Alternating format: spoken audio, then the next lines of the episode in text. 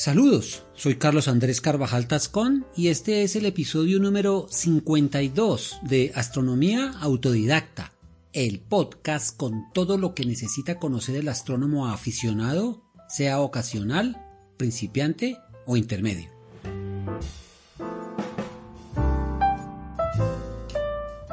Bienvenidos.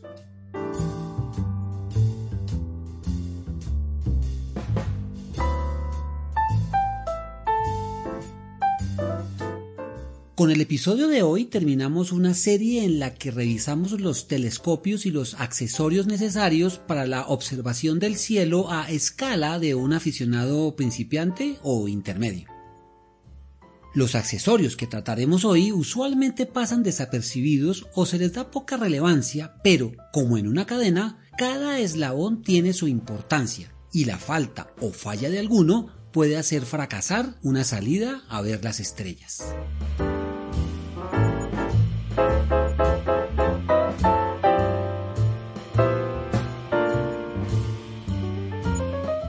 Pueden encontrar imágenes, gráficos, tablas y otras ayudas que sean necesarias para claridad del tema en la página www.astrodidacta.org cuyo enlace dejo en las notas del episodio.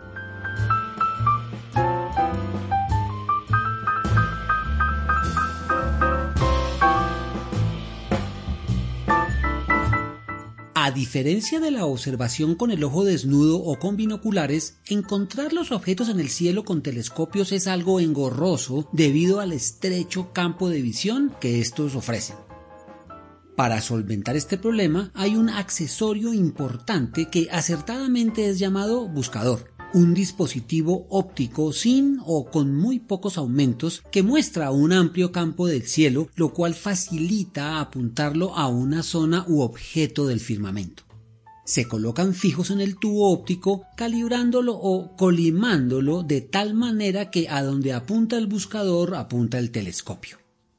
Cuando buscamos un objeto brillante, este dispositivo nos permitirá ponerlo en el centro del campo de visión del telescopio pero si el objeto no es visible con el ojo desnudo, lo apuntaremos a objetos brillantes cercanos a él para ir saltando de uno en uno hasta llegar al campo donde está el que queremos observar, completando la búsqueda con el telescopio a bajos aumentos. Esta técnica se llama Star Hopping o salto de estrella en estrella y la revisaremos más adelante en un episodio dedicado a técnicas de observación.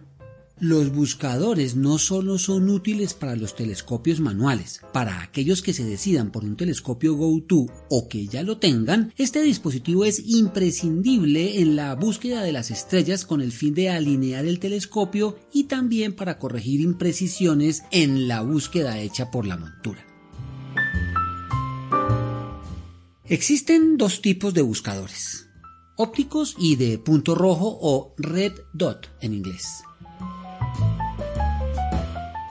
Los buscadores ópticos son pequeños telescopios refractores que tienen en su lente un retículo a veces iluminado con el que se centra el objeto en el campo de visión. Vienen en varios tamaños. Los 6x30 tienen 6 aumentos y una lente de 30 milímetros. Son los más usados en telescopios pequeños y permiten ver estrellas hasta de magnitud 8 que son las que aparecen en las cartas celestes.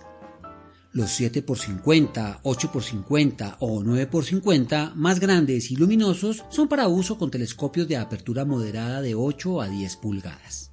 Los buscadores ópticos pueden ser rectos o traer una diagonal en su ocular. La diferencia fundamental es que los acodados ofrecen mayor comodidad, sobre todo cuando se observa hacia el cenit. Los buscadores de punto rojo no tienen lentes, sino un bombillo LED cuya luz se refleja en una pantalla o pieza de vidrio transparente que al observarla da la sensación de proyectar un punto rojo en el firmamento con el que se señala el objeto buscado. El más famoso es el Telrat, pero por su tamaño solo es posible usarlo en tubos grandes. Para telescopios pequeños existen más de una docena de diseños en el mercado, todos basados en idéntico principio. La mayoría, si no todos los telescopios, traen un buscador de fábrica, Sin embargo, si este es de mala calidad o su tamaño no está acorde con la apertura y o montura del telescopio, lo cual no es infrecuente, siempre es recomendable cambiarlo por uno que se adapte más a nuestras condiciones de observación. No es mala idea combinar un red dot con uno óptico de tamaño adecuado.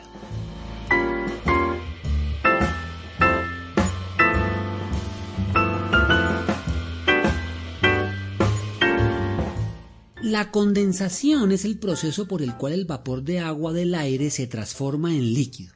Cuando el aire más caliente entra en contacto con una superficie fría, el agua se deposita en ella.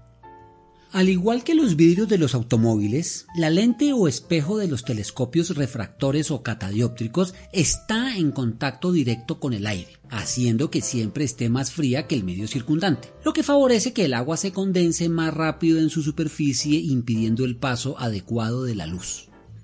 Una vez que el agua bloquea la nitidez del espejo o lente, nunca debemos intentar limpiarlos con telas o papeles de limpieza, ya que esto deteriorará sus delicadas superficies. Hay varios accesorios que se pueden usar para lidiar con la condensación o rocío. Si ya hay una condensación, la manera más segura de eliminarla es usar un secador de cabello pequeño que llaman de viajero y que sopla aire caliente se pone a una distancia prudente hasta que el agua se evapore. Sin embargo, invariablemente se volverá a empañar. Además, se necesita una fuente de corriente que es probable que no dispongamos si estamos en el campo. Por tanto, lo más importante es prevenir la condensación. Con este fin podremos usar varios accesorios, el primero es un escudo antirrocío, una extensión del tubo óptico que aleja al lente o espejo del contacto directo con el aire, como sucede con los telescopios reflectores que tienen el espejo al fondo del tubo óptico y por tanto la condensación en ellos no es un problema importante. Estos accesorios son simples cilindros de plástico, papel plastificado, espuma u otros materiales, aunque se venden de fábrica, la mayoría de los aficionados los hacen en su casa. Se debe tener en cuenta que el largo del protector antirrocío debe ser al menos 1.5 veces el diámetro del telescopio. Además de prevenir el rocío, bloquean los rayos de luz ambiental directa que llegan al telescopio. Por tanto, consideramos su uso casi obligatorio, excepto en telescopios reflectores, y serán suficientes en la mayoría de los casos. Otra opción es calentar las ópticas, para lo cual se usan bandas calentadoras que se ponen en el tubo alrededor del lente o espejo conectadas a una fuente eléctrica. Hace un tiempo eran muy costosas, pero ahora hay unas de bajo costo que se conectan por USB a un banco o batería portátil o power bank. Para los más curiosos, se pueden fabricar en casa, pero el costo de las comerciales hace que esto no valga la pena podemos encontrar escudos antirrocío con una banda calentadora incorporada que pueden ser útiles en climas extremos. Las bandas vienen en varios tamaños para acoplarlas a buscadores, oculares, lentes fotográficos y también se pueden usar para mantener caliente el café.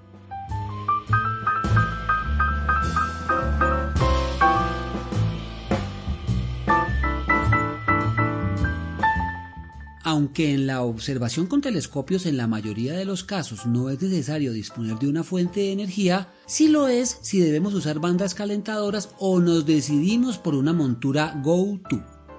Para asegurar el aporte de energía, si solo tenemos bandas calentadoras bastará con una power bank de baja capacidad. Pero si la montura también necesita energía y esta es de tamaño pequeño, la batería debe tener una capacidad de alrededor de 10.000 mAh o más pero si el equipo es más grande, tendremos que llevar una fuente como un arrancador electrónico de automóviles que también tienen puertos USB y llegan a capacidades de más de 30.000 miliamperios. Otra opción es tener una conexión directa a la batería del automóvil, lo cual puede ser un poco incómodo y a veces inseguro al momento de regresarse a la casa. Hay empresas como Celestron y otras que venden baterías que además traen linternas, radios y otros accesorios.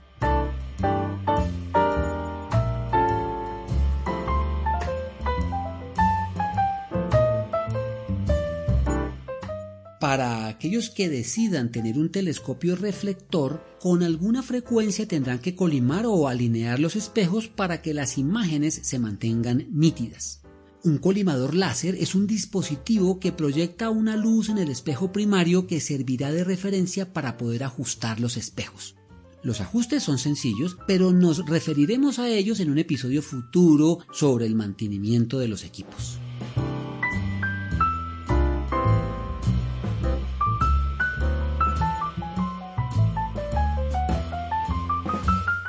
En episodios anteriores hemos hablado y también seguramente hemos experimentado la importancia de la adaptación del ojo a la oscuridad para hacer una buena observación.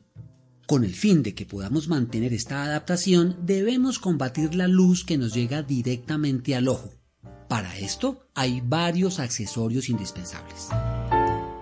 Si hay luces brillantes de nuestros vecinos cercanos o lejanos, es bueno fabricarse una barrera con tubos plásticos y una tela o polisombra para taparla. Dejo un ejemplo de estos en la página asociada. También es muy útil usar un trozo de tela oscura para taparnos la cabeza cuando estemos frente al ocular y así bloquear la luz que se pueda colar entre el ojo y la lente. Como necesitaremos luz para iluminar los equipos, las cartas celestes, las libretas de anotación y ver el camino, una linterna frontal con luz roja y una pequeña de bolsillo son indispensables. La luz, así sea roja, no debe ser muy brillante, pero si lo es debemos atenuarla con pintura o un plástico rojo. Recuerden que los bastones, las células receptoras de la luz en la oscuridad, son muy poco sensibles al rojo y este color impide que se desadapten. Cuando llegue el momento de observar objetos muy tenues, he encontrado muy útil usar un parche en el ojo que uso para observar por el ocular. Esto mantiene libre la retina de cualquier estímulo lumínico y se nota un increíble aumento de la sensibilidad para este tipo de objetos.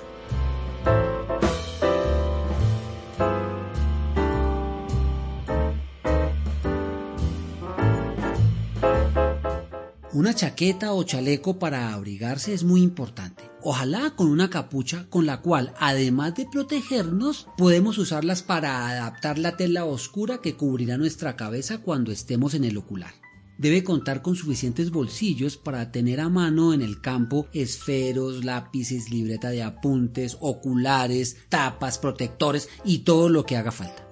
También en el sitio de observación una mesa y asiento portátil para organizar todos nuestros elementos y descansar un poco las piernas y tomar una bebida. Si hay mucho rocío, se debe disponer de una tela o plástico para proteger lo que se deje sobre ella. Nunca olvidar un termo para el café o una bebida caliente, algo para comer en la noche, repelente para los zancudos y un poco de música podrá hacer falta para nosotros y la compañía.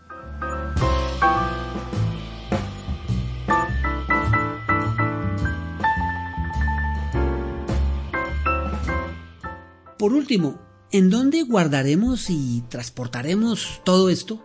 Una caja, maletín o bolsa son accesorios súper importantes para el aficionado, ya que es la manera como además protegeremos nuestro costoso y querido equipo de observación.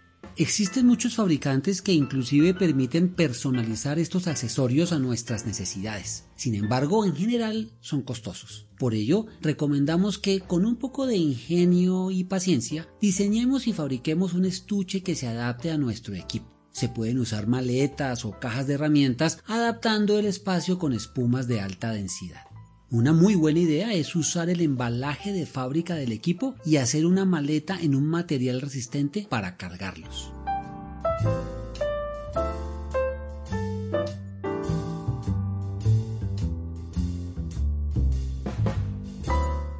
Muchos otros accesorios se pueden encontrar en el mercado, pero los anteriores son los que consideramos básicos debemos evaluar muy bien el equipo a adquirir y nuestro sitio de observación para así definir cuáles necesitaremos de primera mano.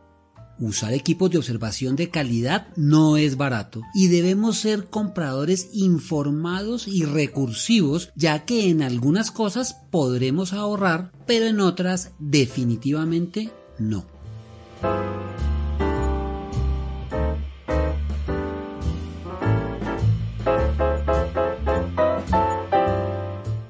Finalizamos este episodio que con los últimos sobre telescopios y sus accesorios hemos querido dar los cimientos para escoger el equipo que cumpla con nuestras expectativas.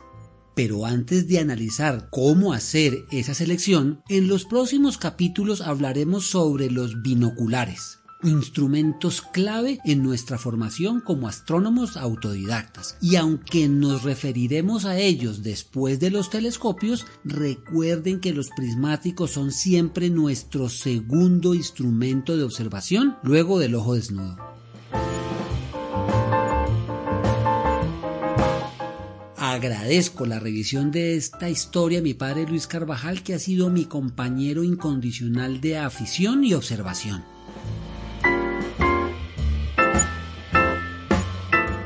La mejor manera con la que nos pueden colaborar con la difusión de la astronomía aficionada es calificando y compartiendo el episodio para que así el algoritmo de la red lo recomiende a más aficionados o a aquellos que aún no lo son.